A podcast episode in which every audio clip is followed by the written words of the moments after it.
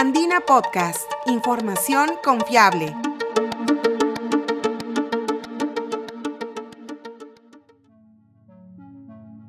Bienvenidos, soy María Fernández, periodista de la agencia Andina. De pequeña, la ingeniera Carol Flores Fernández tenía un gran sueño, visitar todas las ciudades del mundo que aparecían en las fotos de los calendarios que recibía en Año Nuevo.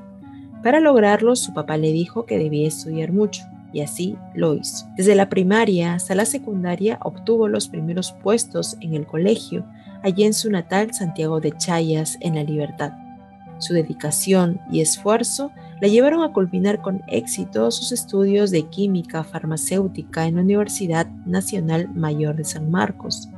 Luego obtuvo su maestría en biotecnología la misma casa de estudios y gracias a la beca Presidente de la República o llamada Generación del Bicentenario, otorgada por el Estado a través del Programa Nacional de Becas y Crédito Educativo PRONAVEC, está por culminar su doctorado en Ingeniería Bioquímica en el University College London, en el Reino Unido.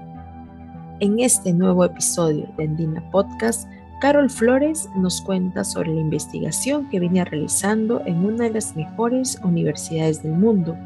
En estos cuatro años de estudio, su trabajo se ha enfocado en el uso de microorganismos que degradan residuos industriales, principalmente agrícolas, para transformarlos en productos con valor agregado para otras industrias, como la alimentaria o la farmacéutica.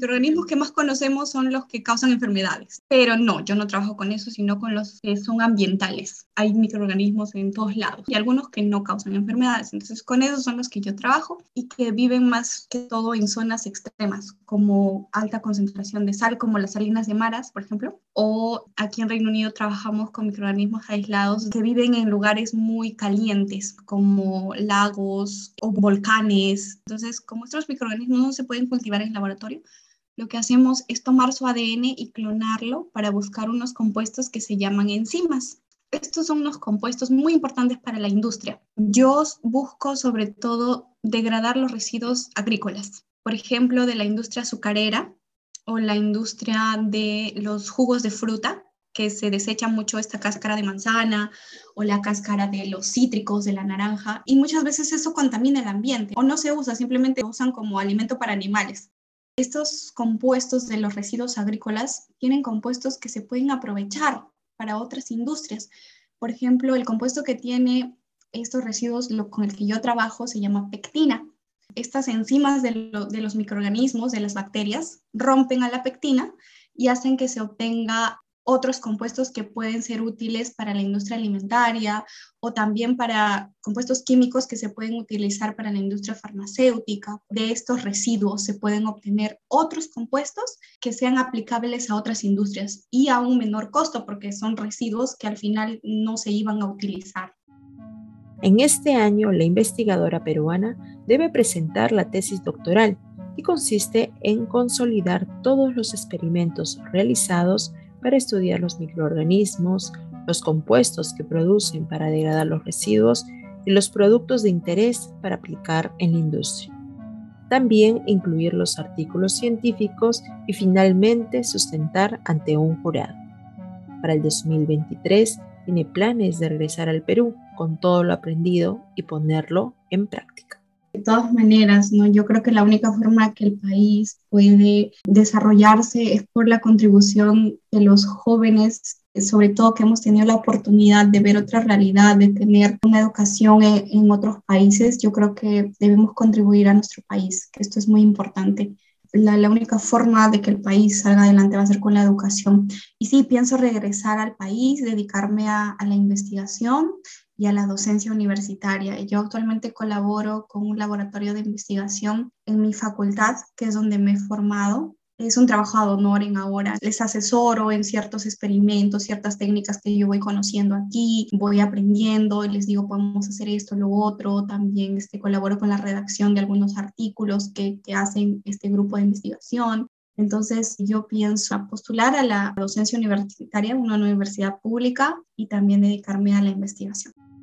Esta ingeniera de 32 años también anima a los jóvenes que desean seguir estudios de maestría y doctorado a buscar oportunidades como la beca Generación del Bicentenario, que se lanza cada año y beneficia a más de 100 estudiantes peruanos.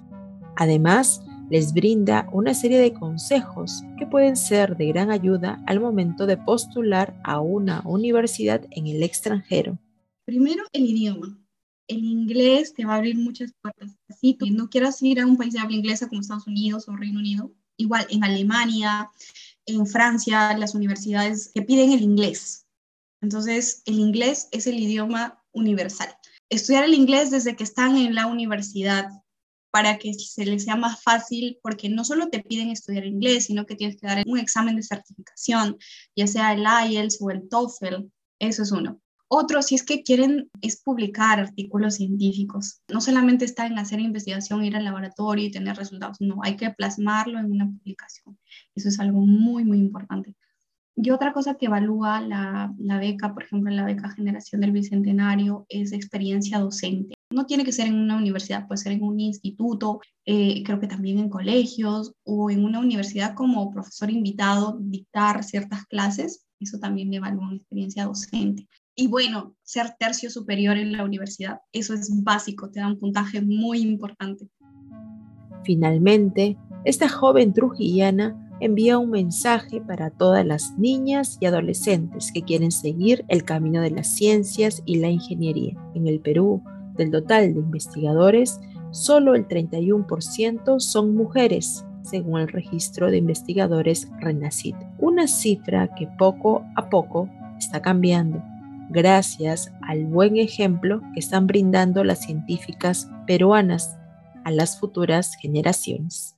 Por la misma cultura en nuestro país, siempre es como que un país machista y eso debe cambiar, sobre todo en la zona rural, que se le cataloga a la mujer dentro de un rol de ser madre, ama de casa. Y también se piensa, la sociedad piensa que por ser mujeres somos más débiles o menos capaces. Y no es así. El ser mujer no es ser menos capaz, no es ser más débil o menos valiente. Tenemos las mismas capacidades que cualquier ser humano. Tenemos que tener y luchar por las mismas oportunidades y nada es imposible. Todo se puede conseguir en la vida. A veces hay que ir en contra de los roles, de los paradigmas de la sociedad, pero si no lo hacemos nosotras por nosotras mismas, nadie lo va a hacer. Así que hay que atreverse, los sueños se pueden cumplir. Yo soñaba, veía estos almanaques y soñaba que algún día iba a conocer estas ciudades del mundo y lo he podido hacer. Entonces todos podemos hacerlo. Todos mis padres son de condición muy humilde. Mi padre tuvo que emigrar a España porque no tenía un trabajo.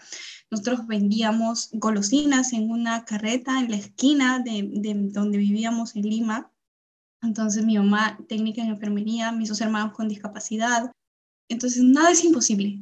Hay muchas oportunidades que dan el gobierno como a través de Pronavec o de Concitec y hay que buscarlas y hay que estudiar mucho y hay que esforzarse y hay que siempre luchar por los sueños. Eso, nada es imposible.